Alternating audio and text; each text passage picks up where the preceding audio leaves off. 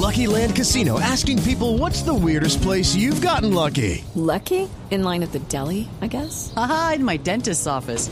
More than once, actually. Do I have to say? Yes, you do. In the car before my kids' PTA meeting. Really? Yes. Excuse me, what's the weirdest place you've gotten lucky? I never win and tell. Well, there you have it. You can get lucky anywhere playing at LuckyLandSlots.com. Play for free right now. Are you feeling lucky? No purchase necessary. Void where prohibited by law. 18 plus. Terms and conditions apply. See website for details.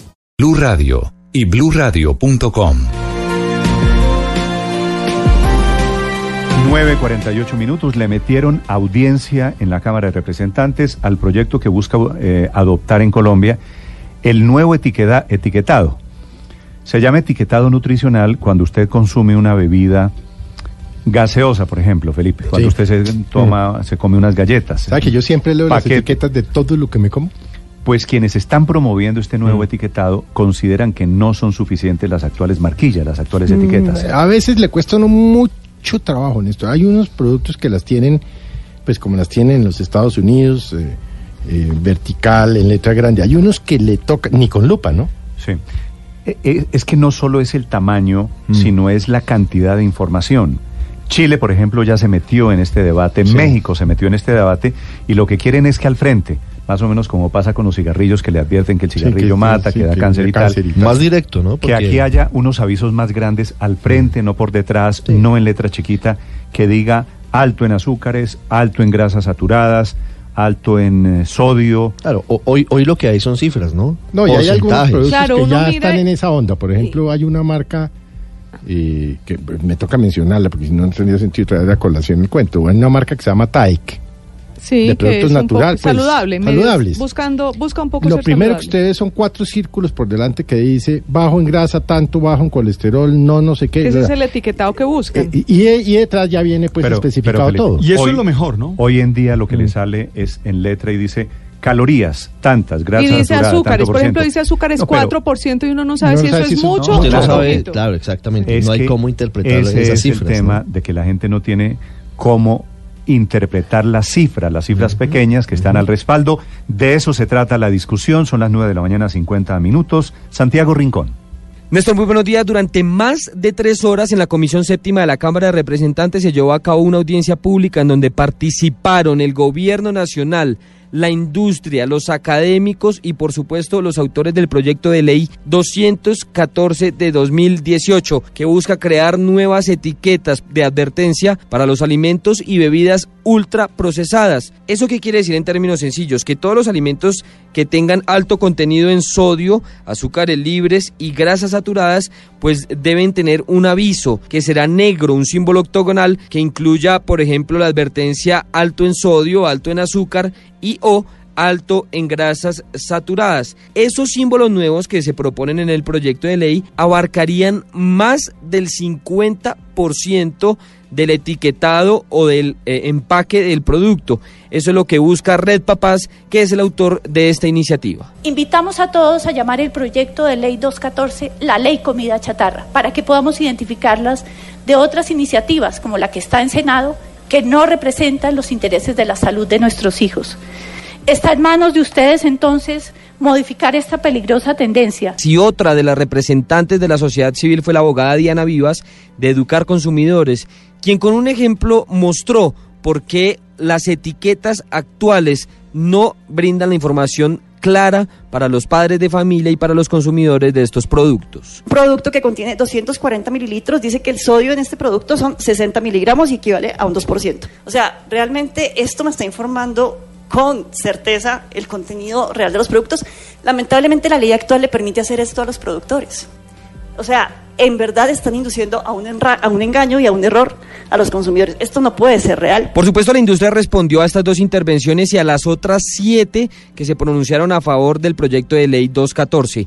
Camilo Montes, director de la Cámara de Alimentos de la ANDI, dijo que el proyecto de ley no busca informar, sino que busca generar pánico y afectar a la industria. Frente al modelo chileno, nosotros desde la industria creemos que es un modelo equivocado, porque es un modelo que no se basa en porciones, no muestra la cantidad ni el aporte en la dieta de cada uno de estos nutrientes, por lo tanto no le permite al consumidor comparar, y ya voy sobre ese tema.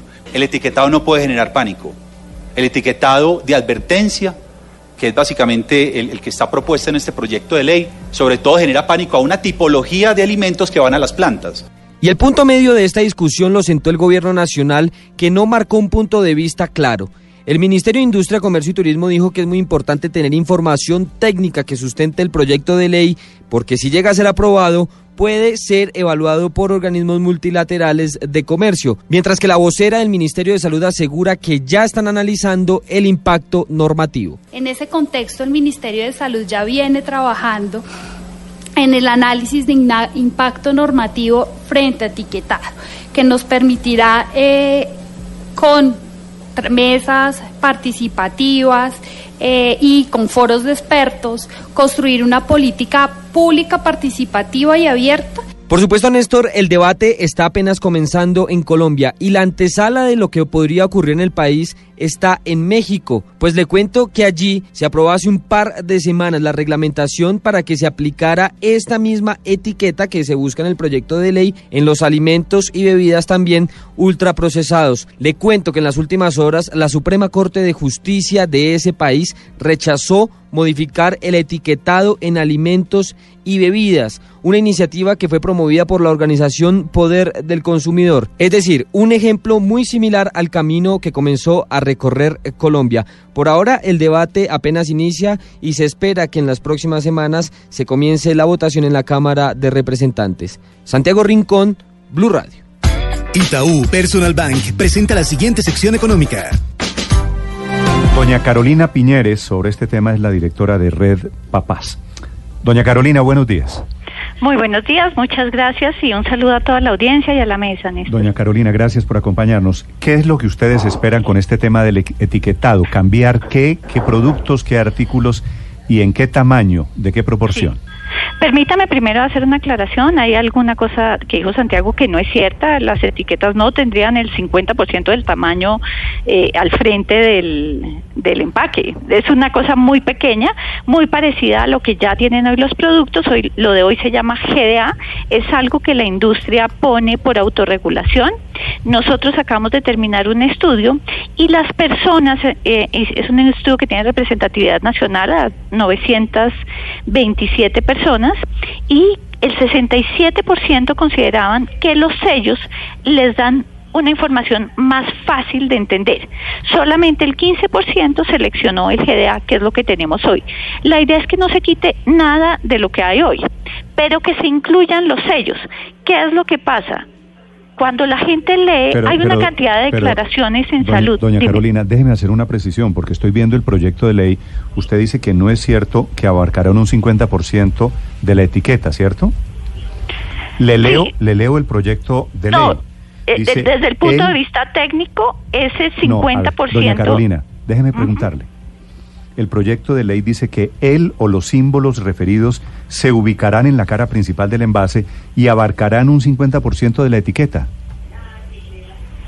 Sí, pero ese no es. Usted me dice que no es cierto. no es ese tamaño, digamos, es, es, es el tamaño de lo que tiene el etiquetado para cada, para, para Colombia, no es todo el frente de, digamos, de, del empaque, sino lo que está para, para etiqueta. Es decir, esto se llama los sellos frontales de advertencia y ya el Ministerio de Salud precisamente es quien define qué, qué eso, tamaño pero- tienen estos. Pero, de qué- Pero- eh, el 50% es importante porque eso es de lo que se trata, del tamaño de las advertencias. El proyecto dice que es el 50% de la etiqueta. Sí, digamos que el proyecto dice eso, pero, pero lo que eh, no es que esté en todo el 50% del empaque el sello. Usted Eh, me dice, pero- doña Carolina, que no es cierto. Le estoy diciendo, el proyecto de ley dice que sí es cierto. ¿Pero qué porcentaje del...? Cuando dice 50% de la etiqueta, entonces, ¿a qué se refiere? Sí. Sí, digamos que el, el tema de la- del tamaño de la etiqueta, lo que nosotros tenemos es que no es toda, todo el frente del empaque. Sí. Eh, yo creo que puedo pedirle a una, nosotros finalmente somos, estamos apoyando es que existan unos sellos al frente de los empaques que le informen a las personas eh, y digamos la- el estudio que le estoy contando, que fue el que hicimos y con base en el cual estamos apoyando y lo entregamos precisamente ayer y quiero también hacer una claridad, nosotros no somos autores del proyecto, estamos apoyando la iniciativa de que existan unos sellos al frente de los empaques. En ningún país se ha aprobado eh, una cosa del 50% y lo que nosotros le entregamos precisamente eh, decir, al ustedes- ministerio ustedes y, al- y, al- a los congresistas con algo menor del 50% de es la muy, etiqueta. es muy parecido al tamaño del GDA que existe hoy. Además, el Entonces, GDA ¿cuál sería, ¿cuál sería la diferencia? el GDA no se elimina, el GDA permanece, eso es lo que pasa, digamos, en los productos chilenos. La diferencia es, ¿por qué blanco y negro? Porque la gente puede ver esto. Imagínense que hay una cantidad de cosas que tienen hoy los productos, especialmente los que son dirigidos a niños, que le dicen a la gente como, ahora sin colorantes, ahora con vitamina Super X. Todo eso son declaraciones en salud que lo que están haciendo hoy en día es confundir a los adultos que compran estos productos para los niños o a los mismos niños cuando eh, incluyen una cantidad de cosas como con premios, con juguetes. Lo que nosotros queremos hacer es que independientemente de todo lo que tenga el paquete en el frente de los empaques, tenga estos tres sellos. La pretensión, digamos, Los, desde los Red tres sellos no es dirían, dirían qué cosa. ¿Qué dirían los tres sellos? alto en azúcar, alto en sodio o alto en grasas saturadas. Y este, ¿quién dice que es alto o no es alto? Esto es una, eh, y lo que nosotros creeremos es que el Ministerio defina cuál es la línea para Colombia. Acaba de salir un estudio de la Universidad Nacional que define si usáramos la línea de perfil de nutrientes de OPS, más o menos el 80% de los productos ultraprocesados para venta hoy tendrían por lo menos uno de los sellos. Si se saca con la línea que definió Chile, más o menos el 66% de los productos tendrían sello. ¿Cuál, Sin de las- embargo, ¿Cuál de los tres sellos, eh, cuál de las tres cosas es peor? ¿Comer algo alto en azúcares, alto en grasas saturadas o alto en sodio? Digamos lo que es grave es consumir esto de manera habitual. Eh, y depende, digamos, para los niños no es nada bueno consumir azúcar de manera habitual. Y hay familias, por ejemplo, que además tienen, por ejemplo, una propensión a la diabetes.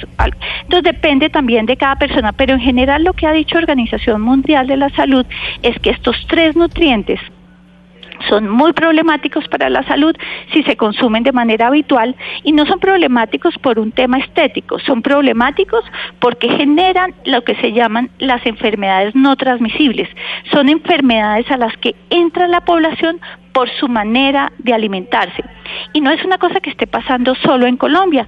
Todos los países en vías de desarrollo hemos abierto nuestras puertas y recibido todas las cadenas de comida rápida, todas las multinacionales, con una maravillosa publicidad, con una cantidad de propuestas que han desplazado de nuestras locheras, de nuestra mesa del desayuno, del almuerzo y de la comida, eh, otro tipo de alimentación. Sí. Entonces de lo que se trata es tener una información más clara. Eh, estos cambios, además también quiero decirles que eh, parte de la de la propuesta que también nosotros pues venimos apoyando es que se haga muy parecido a como se hizo en Chile. No es que de un día para otro esto se implemente.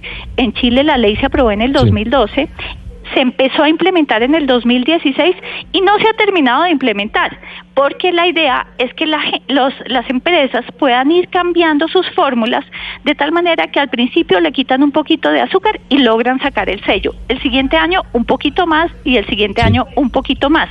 Quiero contarle que las empresas como las, déjame terminar esta idea, como, como Sí, los señora. lácteos en Chile lograron, por ejemplo, muy rápidamente eh, entonces, no sé, un colanta o una alpina en Chile muy rápidamente lograron cambiar productos, sacar un poco de grasa, quitar azúcar y quitar estos sellos. Entonces, digamos que esto es un tema que eh, vamos a seguir, lo que, lo que decía el profesor de la Universidad Jorge Tadeo Lozano ayer es, Sí.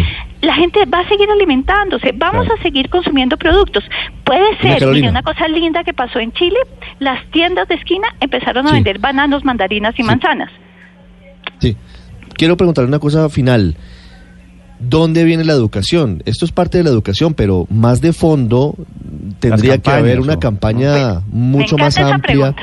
en la Me que encanta esa pregunta, y no sí. solo campaña, sino también Para que la gente no coma lo pero, que no pero, pero no solo corresponde. pero no solo campaña en medios, sino también, por ejemplo, que en desde los colegios, desde los jardines eh, empiece la educación de fondo sobre cómo alimentarse.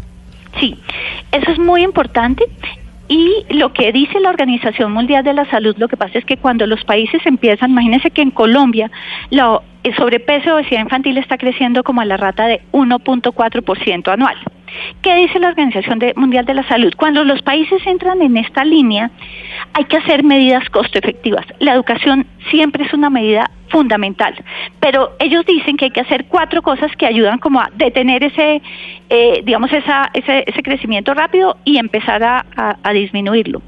Una es impuestos saludables, la otra es información muy clara en el frente de los empaques que le permita a las personas con menor nivel educativo o cultural o lo que sea a, entenderlo también fácil, es decir, estos ellos no necesitan demasiada eh, información, educación para entenderlos. Lo tercero es sacar la publicidad de comida chatarra de estos productos. Chile ya que hizo, si los productos tienen por lo menos un sello, no hay un muñeco, no hay un gancho dirigido a los niños. Y la cuarta es entornos escolares saludables. Ojalá se hagan las cuatro al tiempo y entornos escolares saludables eh, tienen mucho con estrategias pedagógicas, mucho también con sacar la publicidad del colegio, con cambiar la tienda escolar, con ofrecer eh, son cosas los temas de eh, fondo, de acuerdo.